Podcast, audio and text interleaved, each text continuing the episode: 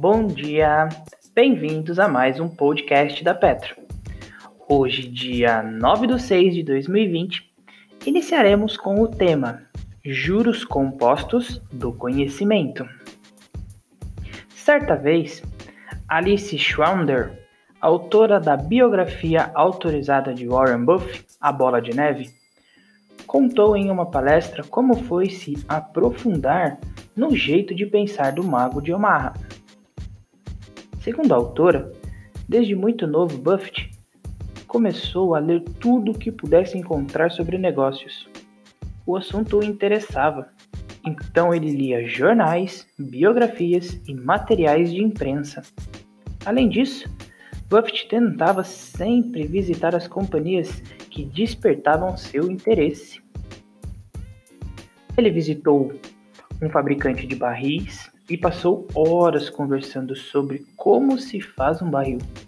Também foi à American Express para conhecer os negócios da empresa e na Gigo. Aprendeu sobre as atividades de seguros. Buffett guarda pilhas de relatórios das companhias em sua mesa.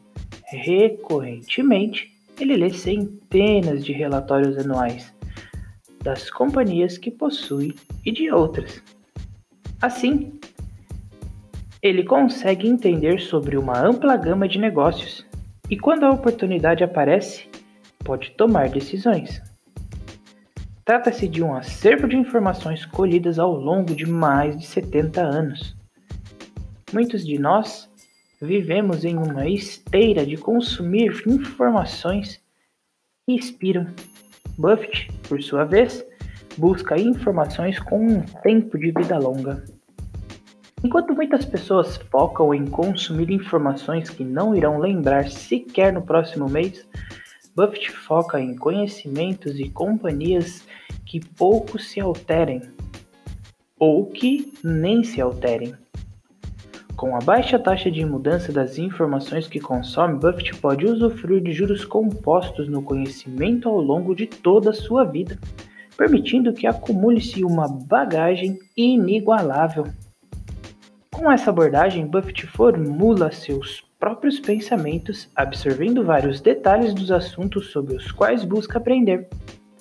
Quando não pensamos por nós mesmos, nos tornamos mais propensos a culpar, a buscar culpados para nossas decisões. Quando empregamos tempo no consumo de informações de um que não expiram e que não são e que são detalhadas, aprendemos a encontrar determinados padrões. É isso que também aprendemos a enxergar, além do que os demais enxergam. Quanto mais isso for praticado, maior a vantagem que o indivíduo terá.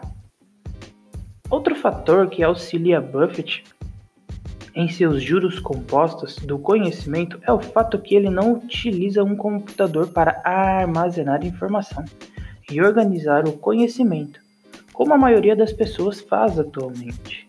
Ao invés disso, Buffett construiu a sua própria base de conhecimento inteiramente em sua cabeça, como destaca Alice.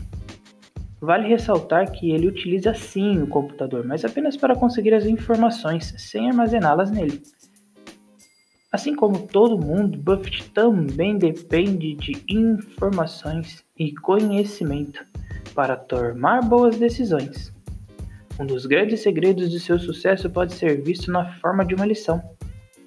Aprender com o seu próprio esforço, fazendo com que você seja cada vez mais sábio é extremamente importante.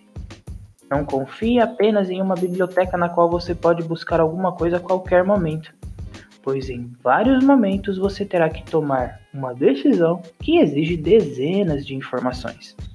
Por isso, você precisa ter conhecimento direto em sua mente. Obviamente, não precisamos copiar Warren Buffett, mas também não devemos ignorar os insights que podemos ter a partir do funcionamento de sua mente, buscando fazer adaptações às nossas próprias circunstâncias, a fim de usufruir dos juros compostos do conhecimento. Fique agora com o radar da Petra. as notícias mais relevantes da, das, das empresas na Bolsa Brasileira diariamente para você. Centauro anuncia follow-on. A companhia anunciou uma oferta pública de distribuição primária de ações ordinárias em um total de 30 milhões de novas ações. Preço de cada uma foi fixado em 30 reais, de modo que o capital social da empresa passará de 1 bilhão para 1,9 bilhão de reais. Roll divulga resultados prévios de maio. Em maio, a empresa aumentou a sua malha aérea para 70 voos por dia, principalmente pelo aumento da frequência nos aeroportos de Galeão e de Brasília. A companhia também reiniciou as operações nas, nos aeroportos de Congonhas, Santos Dumont, Navegantes e Foz do Iguaçu.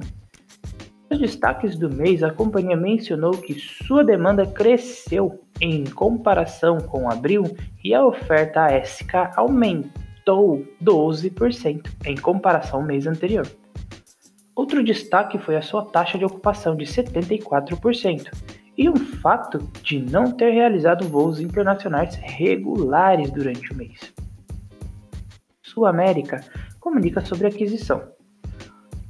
A companhia comunicou que sua controlada indireta Sul América Companhia de Seguros Saúde assinou contrato para aquisição do Paraná Clínicas, plano de saúde com o grupo Red Doors São Luís. A transação tem um preço base de 385 milhões de reais. A companhia considera a operação como um passo importante para reforçar sua posição de relevância no sul do país. A Lupar informa pagamentos de dividendos. A companhia comunicou que 17 de 6 de 2020 o pagamento de dividendos correspondente a 96 milhões o montante equivale ao pagamento de 11 centavos por ação preferencial e 11 centavos por ação ordinária e 33 centavos por unit. O pagamento considera a base acionária 27 de 4 de 2020. Petrobras comunica sobre exportação de óleo e combustível. A companhia exportou 1,11 milhão de toneladas de óleo combustível em maio, superando em 10% o recorde anterior atingido em fevereiro. A quantidade do óleo combustível exportada foi de 231%, superior ao volume exportado em maio de 2019. A companhia destacou que uma nova especificação mundial de, que reduz o limite do teor de enxofre no óleo combustível tem lhe gerado uma oportunidade única que já produz óleo com baixo teor do enxofre. Aliança Sonai comunica a retomada de operações.